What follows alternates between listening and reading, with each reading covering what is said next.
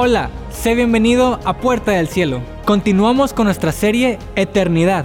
Estamos cerrando este 2019 y Dios ha abierto una nueva dimensión para nosotros como iglesia. Hoy a través de la Biblia vamos a descubrir que parte de esa dimensión es siempre conquistar, siempre vencer y siempre ganar. El título de hoy es Más que vencedor. Recibamos con un fuerte aplauso al pastor Edgar Treviño que tiene este mensaje.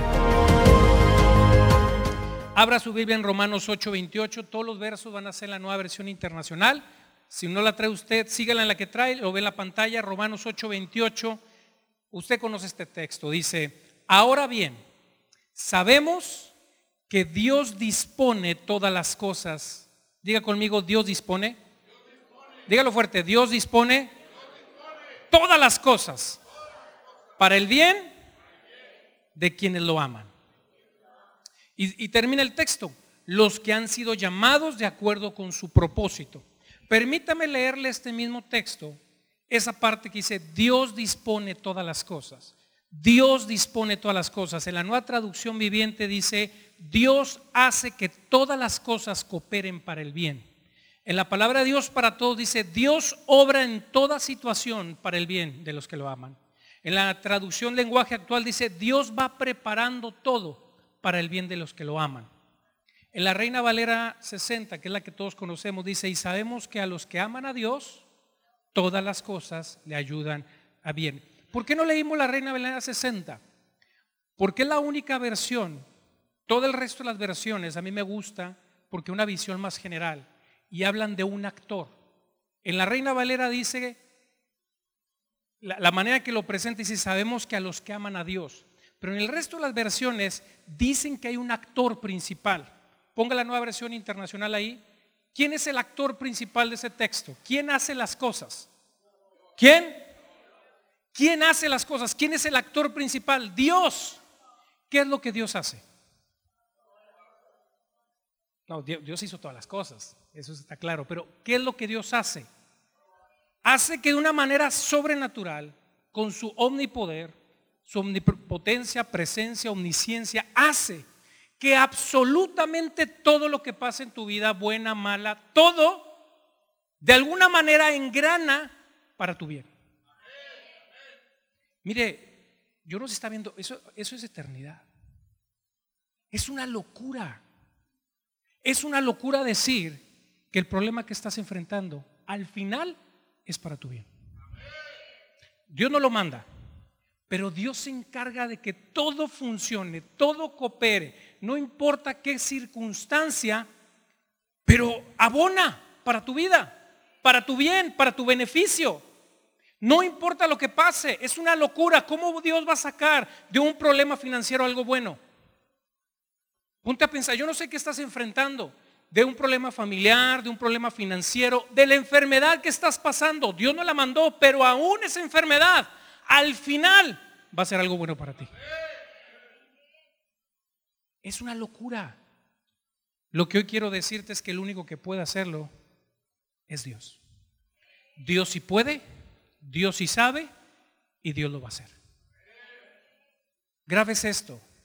Dios sí puede, Dios sí sabe cómo hacerlo y Dios lo va a hacer. Porque es lo que dice su palabra. Pero fíjese bien, no solo lo malo. Además de esto, Dios se va a encargar que las cosas buenas que tiene tu vida, las cosas buenas que recibe, sean para tu beneficio. ¿Cómo, cómo, cómo? Las cosas buenas siempre son de beneficio, no siempre. Porque para algunos la bendición los hace que se pierdan. Pero Dios se va a encargar que aún la bendición que recibas, el trabajo, porque todos estamos que en mejor trabajo. ¿Cuántos quieren ganar más? Los que no, pues, Señor, para acá. Todos queremos, ¿cuántos quieren bendición? Yo no sé usted, pero yo quiero una vida feliz. Yo quiero una vida bendecida. Pero a veces la mala administración de la bendición nos lleva a una perdición. Ah, mira, me salió verso sin, sin esfuerzo, ¿verdad? Dios se encarga que aún la bendición de nuestra vida no haga que nos perdamos, sino que abone a nuestro bien y a nuestro beneficio. ¿Está conmigo? Pero hay una condicionante. No voy a poder profundizar mucho de esto, va a ser muy breve, pero yo quiero que ponga atención. Hay una condicionante en este texto. Todas las cosas ayudan para bien. Dios se encarga que todas las cosas cooperen, ayuden, aporten para tu bien. ¿Cuántos dicen amén? Pero ¿cuál es la condicionante? ¿Es para todos? ¿Para quiénes? Para los que aman a Dios. ¿Puedes poner el texto de nuevo ahí? Para los que aman a Dios. Y hay algo más, un ingrediente más. Dice, para los que aman a Dios y han sido qué? ¿Conforme a qué? Su propósito. Este texto es para aquellos que deciden amarlo y deciden abrazar el llamado. yo sé que si yo le pregunto a usted, no conteste. ¿Cuántos aman a Dios? Yo creo que todos vamos a levantar la mano. Pero si le pregunto, ¿cuántos han abrazado el llamado de Dios a su vida? Tal vez algunos ni lo sepan.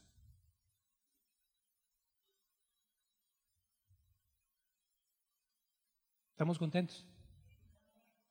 Este texto, todas las cosas van a ayudar para bien en tu vida.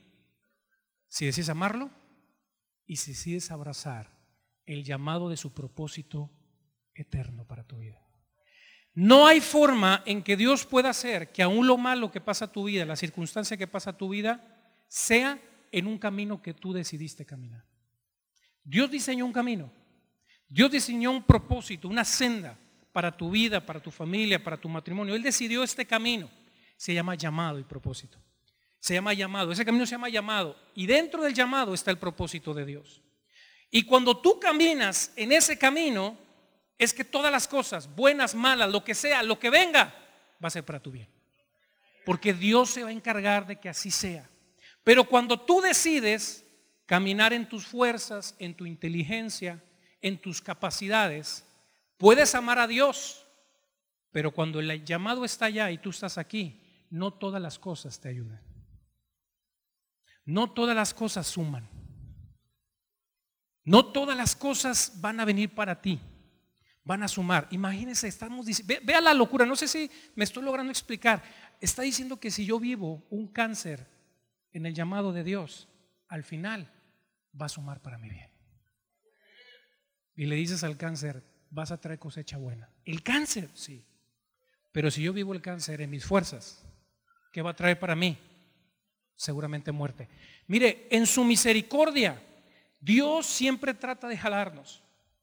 En, en su misericordia, él, siempre trata de estar jalándonos y jalándonos al camino correcto, al llamado. Y en algunas la misericordia nos alcanza tanto porque Dios nos ama que nos libra de cosas acá en ese camino. Pero lo sobrenatural, cómo las cosas difíciles y buenas para la vida suman para bien, ¿dónde suceden? En el llamado. Esto se lo aprendí a mi pastor y siempre dice, mira, en tu vida lo más importante es tu llamado. Todo, absolutamente todo en tu vida, tu trabajo, tu familia, tu matrimonio, todo se mueve en función de tú, porque ahí está el propósito. Todo. Todo en tu vida se mueve en, función de tu llamado, porque el propósito de Dios está ahí.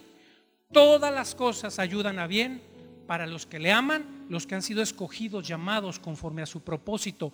En el llamado es que todo suma. Diga conmigo, en el llamado es que todo suma. En el llamado hay propósito. Anote esto, conocer, entender y abrazar tu llamado y tu propósito es lo más importante. Mire, y yo le quitaría el entender porque a veces uno no entiende. Algunas veces uno no va a entender todo. Pero nada más conocerlo y abrazarlo, abrázalo. Eso va a ser importante. Vea conmigo Eclesiastes, Eclesiastes capítulo 3, verso 11. Se lo voy a leer, pongo la nueva versión internacional, se lo voy a leer la nueva traducción viviente. Fíjese lo que dice. Sin embargo, Dios lo hizo todo hermoso para el momento apropiado. ¿Está conmigo? ¿Sacó este verso? La Reina Valera dice, Dios hizo todo hermoso en su tiempo. ¿Cuántos dicen amén? Un 30 de septiembre del 80 Dios hizo algo hermosísimo y aquí está enfrente de ustedes. No está mi chepa que grite, pero gritó en cunas, amén. Y dice en la nueva traducción eh, viviente, Él sembró la eternidad en el corazón humano. Él ya sembró en ti eternidad. Él ya sembró en ti propósito, Él ya sembró en ti de su eternidad. ¿Sabe qué habla su eternidad? Habla de llamado, habla de propósito, habla de cosas que no podemos ni alcanzar a ver. Y dice, pero aún así, el ser humano no puede comprender todo el alcance de lo que Dios hace desde el principio hasta el fin. ¿Qué quiero decirle? Usted ya tiene llamado, sembrado, hay un llamado y un propósito sembrado en su corazón, en su vida, que aunque no lo entienda, es necesario que usted lo abrace, que lo, que lo conozca, que sepa que existe y que decida caminar su vida sobre él. ¿Está conmigo? Aquí voy a cerrar este paréntesis. Esta palabra aplica para aquellos que le aman y aquellos que abrazan el, el llamado. Lo que usted y yo nos tenemos que preguntar hoy es si le amamos y por cuanto le amamos, decidimos caminar el camino de Dios. ¿Está conmigo? Regresemos a entender, ya sabemos para quién aplica. Pero ¿cómo sucede esto? ¿Cómo es que todo lo que Dios hace suma para bien? ¿Cómo Dios hace que las cosas funcionen para el bien? Y esto es lo que vamos a entender con un pasaje que usted seguramente se sabe de memoria, Filipenses 4:13. En nueva versión internacional, Filipenses 4:13 dice, todo lo puedo en Cristo que me... ¿Se lo sabe? Es la aspirina a todos los males del cristiano, ¿verdad? Es que, te sientas, todo lo puedo en Cristo. Eh, todo lo puedo en Cristo. Es la aspirina. Filipenses 4:13, ¿qué dice puerta del cielo? ¿Cuántos lo creen?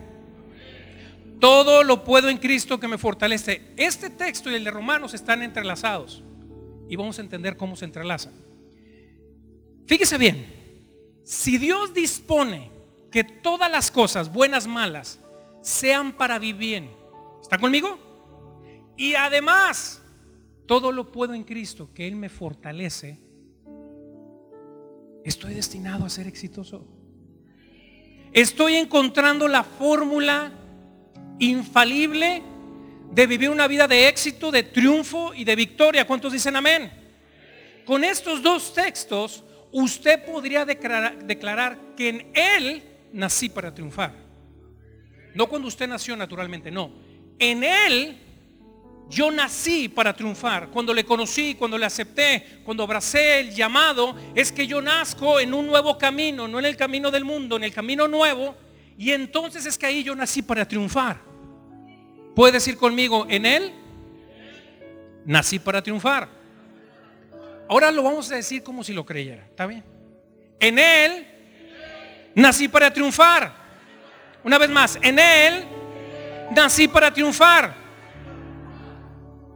Mire, con esto usted y yo no podemos tolerar derrotas en nuestra vida. Si todo obra para bien, todo coopera para nuestro bien. Y si todo lo puedo en Cristo que me fortalece, la derrota tiene cabida. No quiere decir que las circunstancias no van a venir, pero usted tiene que vivir de victoria en victoria, en victoria, en victoria. No importa las guerras, las batallas, usted va a vivir en victoria, en victoria. Usted nació para, usted, usted nació en Él para. Esto aplica para los que le aman, y aplícalo para los que abrazaron el llamado. ¿Está conmigo? En la vida las cosas no siempre salen como uno planea. ¿Cierto? ¿Cierto? O usted ha planeado su vida y le ha salido tal cual la planeó. Uno siempre planea su vida y cómo la planea. O a poco usted se levanta un día, no, pues hoy yo pienso que de seguro me viene una enfermedad. Voy a planear para la enfermedad. ¿Usted planea para la enfermedad? No, ¿verdad? Usted planea siempre que una vida de éxito, que las cosas van bien. Usted siempre y yo planeamos en donde vamos a caminar una vida en unos jardines bonitos, con flores, los pajaritos cantando, y usted va así como la del mago de Oz, vea, sigue el camino amarillo. Así son nuestras vidas, ¿no? Así planeamos. Caminos planitos en donde todo sale bien. Pero ¿qué pasa con la vida? a veces se encuentra, en vez de estar caminando en jardines con flores, caminos allanados, se encuentra en una cuesta, en una montaña, en un bosque frío y oscuro.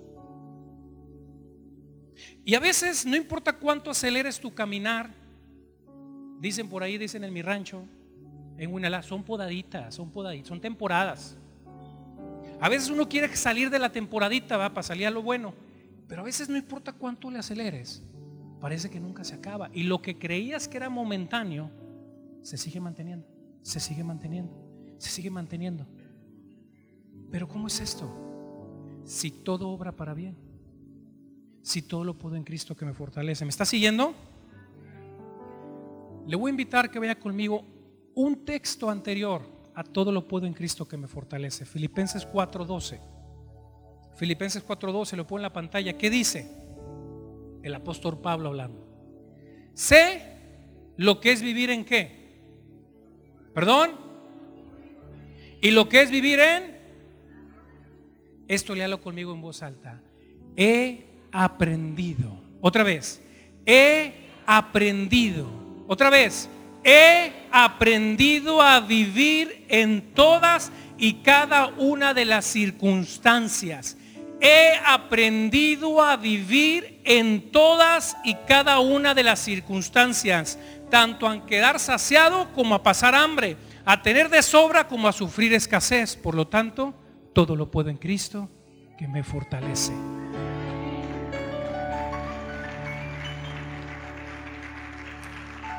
Nos encanta 4.13. Nos encanta el 4.13. Todo lo puedo en Cristo que me fortalece, pero se nos olvida el 12.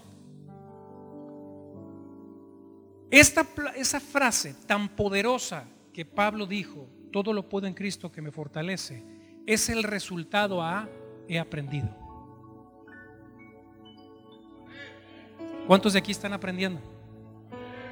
El resultado de todo lo puedo en Cristo que me fortalece es he aprendido, he sido capacitado, he sido entrenado. Eso es lo que significa. En la regla Valera dice, he sido enseñado en todo. En la, Biblia el lenguaje actualizado dice, he sido entrenado en todo. En la Biblia el lenguaje sencillo dice, conozco el secreto de ser feliz. ¿Conozco qué? Vivir en todas las circunstancias. He aprendido, he sido capacitado, estoy entrenado para vivir cualquier terreno en mi vida, así como los jardines bellos, como las montañas oscuras. A eso había sido entrenado, a eso había sido capacitado Pablo, a enfrentar cualquier circunstancia. ¿Y cómo Pablo fue capacitado a enfrentar cualquier circunstancia? ¿Cómo? ¿Cómo se entrena la gente? No aquí mentalmente, pastor. ¿Cómo se entrenan los que van a correr maratones? Corriendo. ¿Cómo?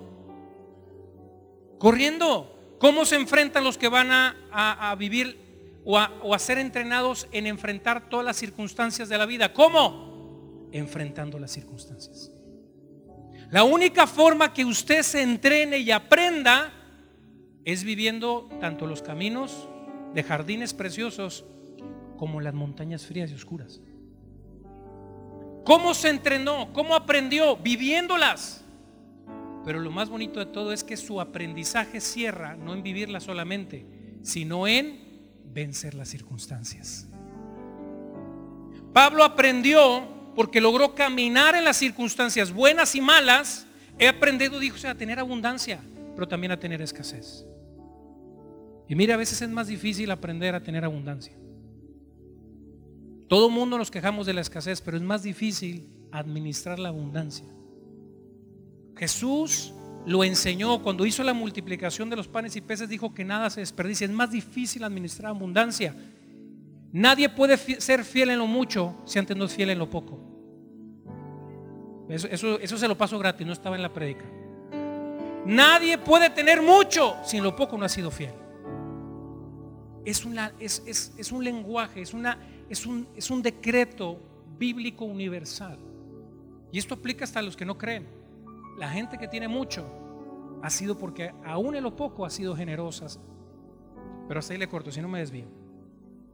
Él aprendió porque venció cada circunstancia. Ahora la pregunta es, ¿y cómo la venció? Ya sabemos cómo se entrenó, cómo Pablo venció las circunstancias. Con Cristo que me fortalece.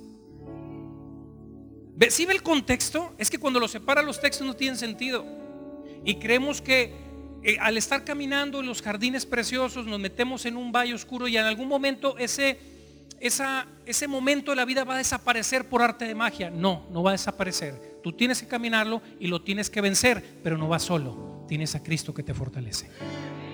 Si está conmigo, todo lo vas a poder, pero en Cristo que te fortalece. Pero fíjate lo importante de esto. Dios te fortalece para que venzas la circunstancia que tienes enfrente. ¿Sí me sigue? Pero Él espera que aprendas de esa misma circunstancia para enfrentar una nueva. ¿Me estoy explicando? Va de nuevo. Dios te fortalece para que venzas la circunstancia que estás atravesando.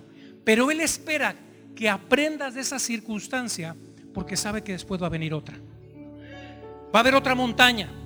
Esa es la forma en que Dios, ese es el proceso de aprendizaje. Dios fortalece para vencer las nuevas circunstancias, pero Él quiere que eches mano de un aprendizaje anterior para que enfrentes esa circunstancia con una perspectiva diferente. Él espera que eches mano, Dios te va a fortalecer en el momento, pero Él espera de ti que en base a lo que has aprendido eches mano y enfrentes ese nuevo monte, ese nuevo, esa nueva montaña, ese nuevo bosque, empieza, Él espera que lo, que lo enfrentes con una actitud distinta. Ay, otra vez, Señor. Él espera que cuando veas esa montaña tú tengas una actitud, un conocimiento, una preparación distinta. Va a ser un reto, sí, pero tú vas a estar más preparado. ¿Está conmigo? ¿Sí está conmigo? ¿Se está ¿Me estoy explicando? David se, atrevió a enfrentar a Goliat. ¿Se acuerda de David? Chiquitito, cuando todavía estaba jovencito. Él se atrevió a enfrentar a Goliat porque él había aprendido a cómo vencerlo. El rey Saúl le decía, eres un muchacho, no vayas, estás loco. Vea primer libro de Samuel, capítulo 17, verso 37, nueva versión internacional. Primer libro de Samuel, capítulo 17, verso 37. David está hablando, dice, el Señor que me libró de las garras del león y del qué? Del oso. ¿Qué dice David? También me librará del poder de este filisteo. Anda pues, dijo Saúl, y el Señor te acompañe. Si usted lee el pasaje de David, sabe la historia. Antes, David decía esto mismo, pero decía, yo me eché al león. Él decía, yo me eché al león. Yo vencí. Cuando venían, yo me los echaba. Pero cuando él está enfrente de la circunstancia, de la nueva circunstancia que se llama Goliat, un gigante de tres metros, él se acuerda, dice, el mismo Dios que me preparó con el león, que me libró del, del oso, es el mismo Dios que me va a librar de este Goliat.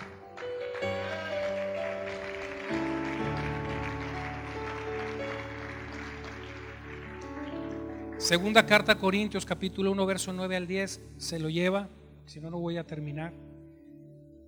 Pablo mismo aprendiendo dice, Él nos libró, están, estaban presos ahí en Asia.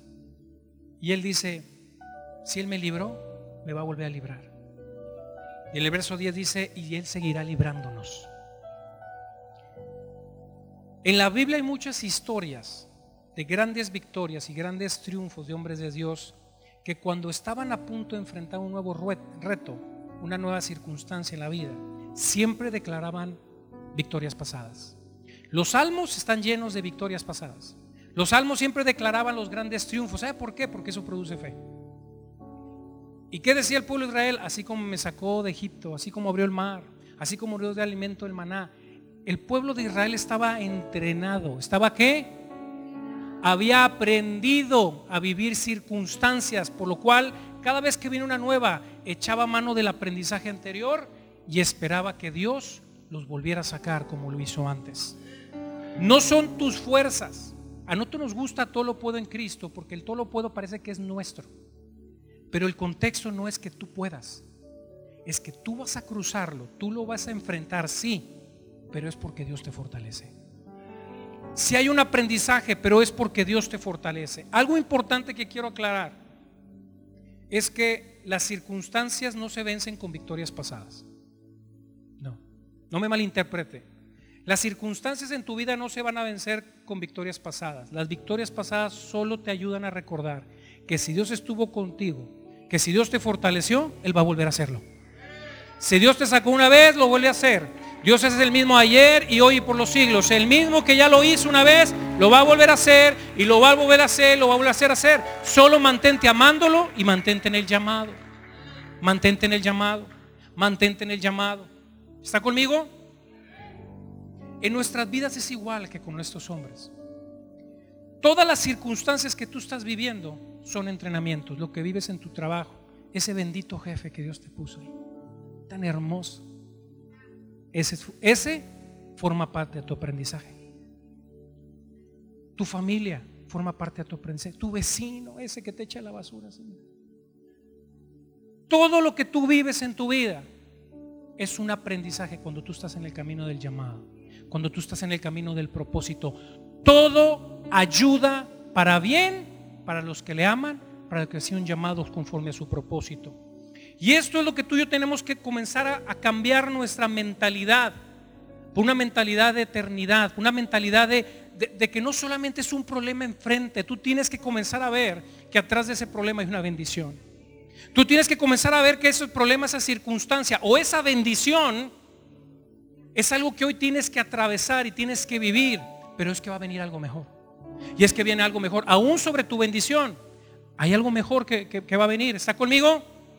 Tal vez mientras que estoy diciendo esto, habrá alguien que dice, yo no tengo ninguna victoria de que echar mano. A lo mejor no tengo ningún milagro de que echar mano. No tengo un aprendizaje, no tengo una victoria. Bueno, lo primero que quiero decirte entonces, si es así, lo dudo. Ahorita vas a ver por qué. Pero si así fuera, entonces yo te pido que hoy cambies tu visión y que veas que el problema que tienes enfrente es tu primer medalla, es la oportunidad de tu primer victoria de ser, de ser, de entrenarte, de enseñarte y de vencerla. Ese problema que está ahí es tu primera oportunidad entonces para poder aprender y ser una, una persona victoriosa. ¿Cómo se llama la predicación de hoy? Más que vencedor. Y los vencedores son gente entrenada. Los vencedores son gente que se enseña, que aprende. ¿Está conmigo? Ahora, lo que quiero decirte es que no te preocupes. La victoria más grande de la vida, Dios ya la peleó por ti. Lea conmigo, anótelo, Colosenses capítulo 1, verso 13. La victoria más grande que tú tuviste que haber enfrentado, pero Dios decidió que no la enfrentes tú, sino que la enfrente su Hijo, fue que Él nos libró, dice Colosenses capítulo verso 13. Él nos libró del dominio de la oscuridad y nos trasladó al reino de su amado Hijo. ¿Qué fue lo que Dios hizo por ti? Te sacó de la oscuridad, dice, de ese camino que tú decidías caminar, te sacó y te trasladó al reino de Dios, a un propósito nuevo, a un llamado nuevo, a un camino nuevo diseñado por Él para ti, para que lo vivas. ¿Está conmigo? Eso es lo que Dios hizo, Él ya peleó la más grande batalla. El tema es que tú te tienes que mantener aquí. En el reino de Dios es que aplica Filipenses 4:13. En el reino de Dios es que aplica todo lo puedo en Cristo que me fortalece. En el reino de Dios aplica que todas las cosas ayudan para bien para los que han sido llamados conforme a su propósito. Ahí aplica Romanos 8, aquí aplica Filipenses 4:13. En el reino de Dios, en la dimensión de lo que Él ya conquistó. Esa mentira es que yo no puedo salir de allá. Yo digo, ya te saqué, no más que tú regresas. Yo ya te saqué. Yo ya te saqué de ahí, la, victoria más grande Dios ya la hizo por ti. Quiero decirte hoy, puerta del cielo, que entonces no hay excusa para que vivas una vida de triunfo, de, de, victoria, de éxito, de sanidad, de prosperidad, porque Él ya peleó la más grande batalla. Mantente firme, mantente firme, abraza el llamado.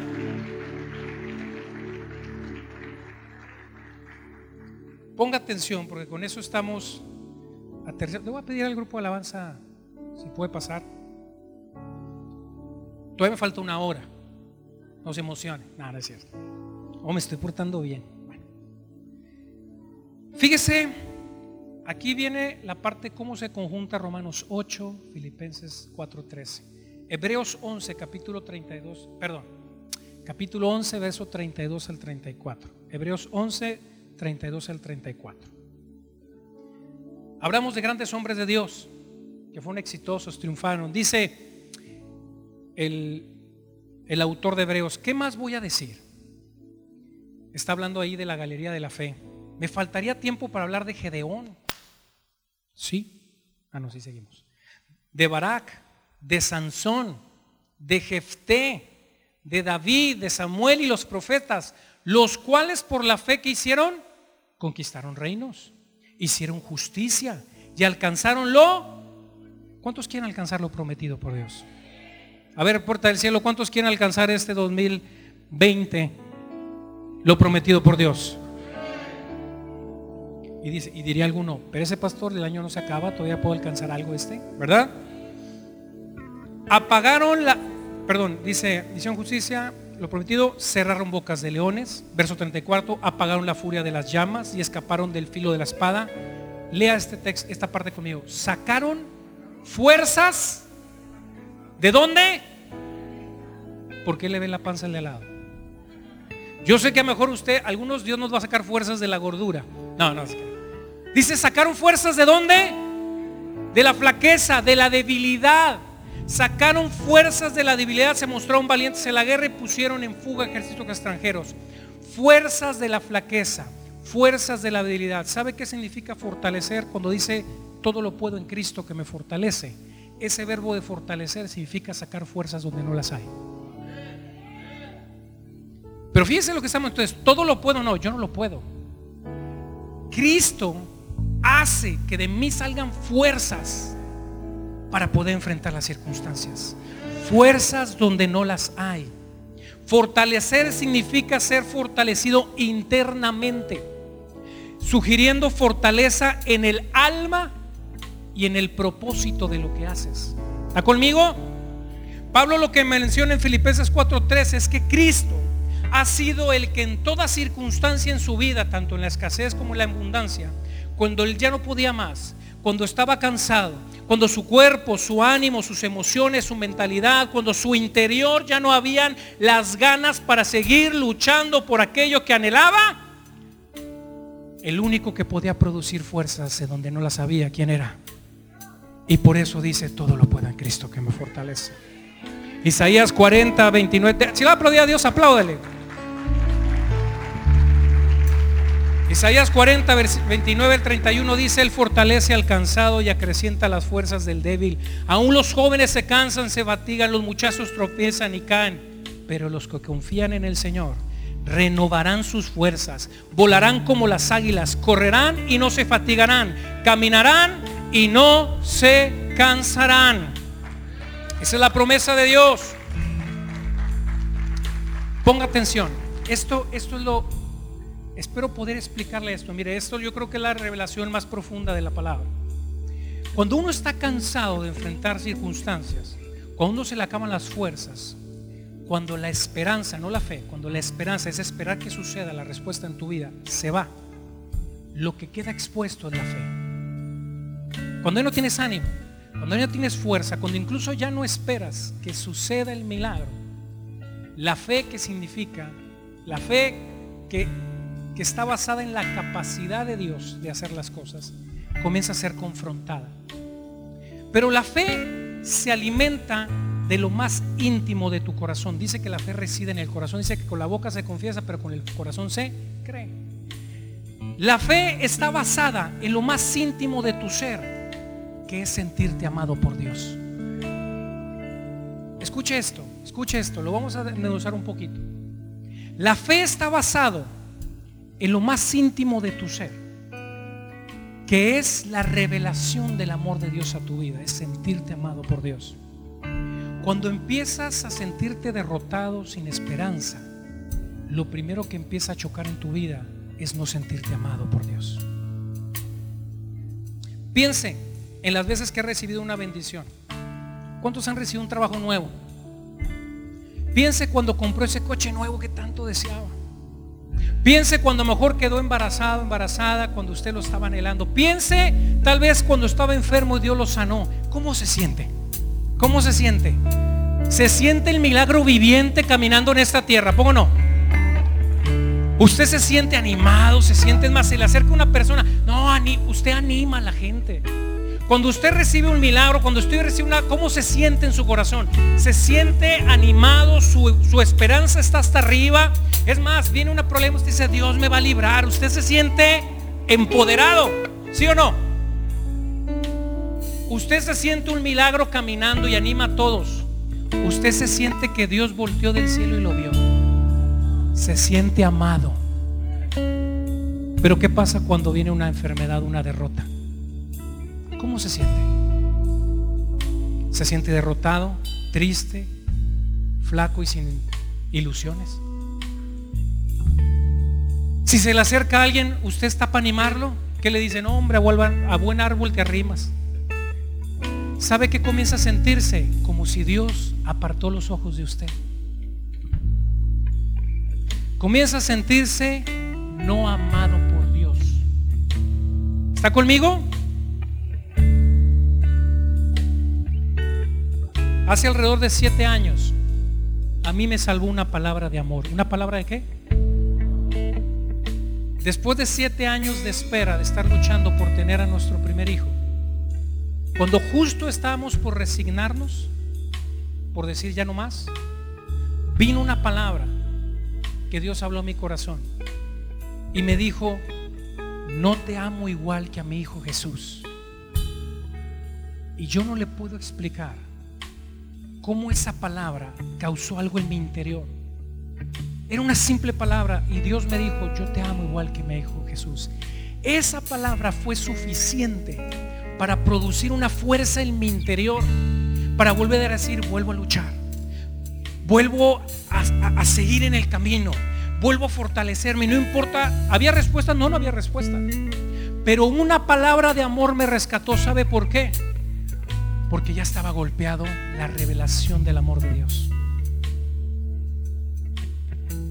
Efesios capítulo 3, versos 16 al 20. Anótelo, lo estudie en su casa, lo voy a leer, pero ve, aquí está la revelación, aquí está cómo se conecta. Dice el apóstol Pablo, le pido que por medio del Espíritu y con el poder que procede de sus gloriosas riquezas, que dice, los, ¿qué? ¿Los ahí? Efesios capítulo 3, versos 16 al 20. Efesios 3, 16 al 20, nueva versión internacional, para que me puedan seguir. Dice, le pido que, Pablo pidiéndole a Dios, por medio del Espíritu y con el poder que procede de sus gloriosas riquezas, ¿qué dice? ¿Qué le pide que los que?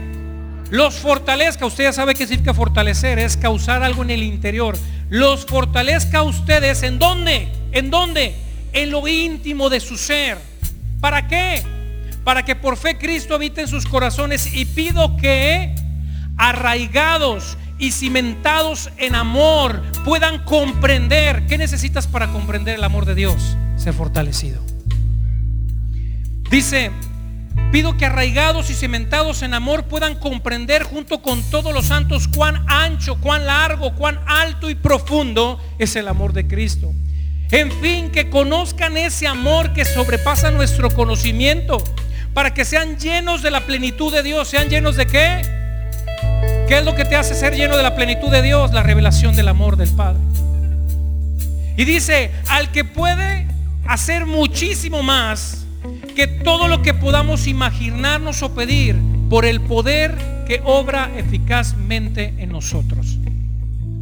Apunte esto, porque no hay una manera más sencilla de explicarlo. El campo de acción de la fortaleza de Dios, escuche bien, el campo de acción de la fortaleza de Dios es en la dimensión de la revelación de su amor para con nosotros. Va de nuevo. El campo de acción de la fortaleza de Dios, cuando usted dice, todo lo puedo en Cristo que me fortalece. Ese fortalecimiento, su accionar es en la revelación del amor a Dios a su vida. Es muy profundo, es muy íntimo. Yo le pido que lo, que lo medite esta semana. Antes de cerrar el año, medítelo.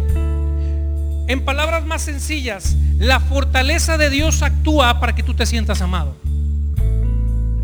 Escúchelo, iglesia. La fortaleza de Dios actúa para que tú te sientas amado. Amado.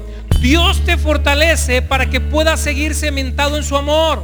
Dios te fortalece para que puedas seguir comprendiendo que no importa lo que pases, bueno o malo, para que, que no importa lo que venga en tu vida, esa fortaleza te permite saber que tú sigues siendo amado de Dios.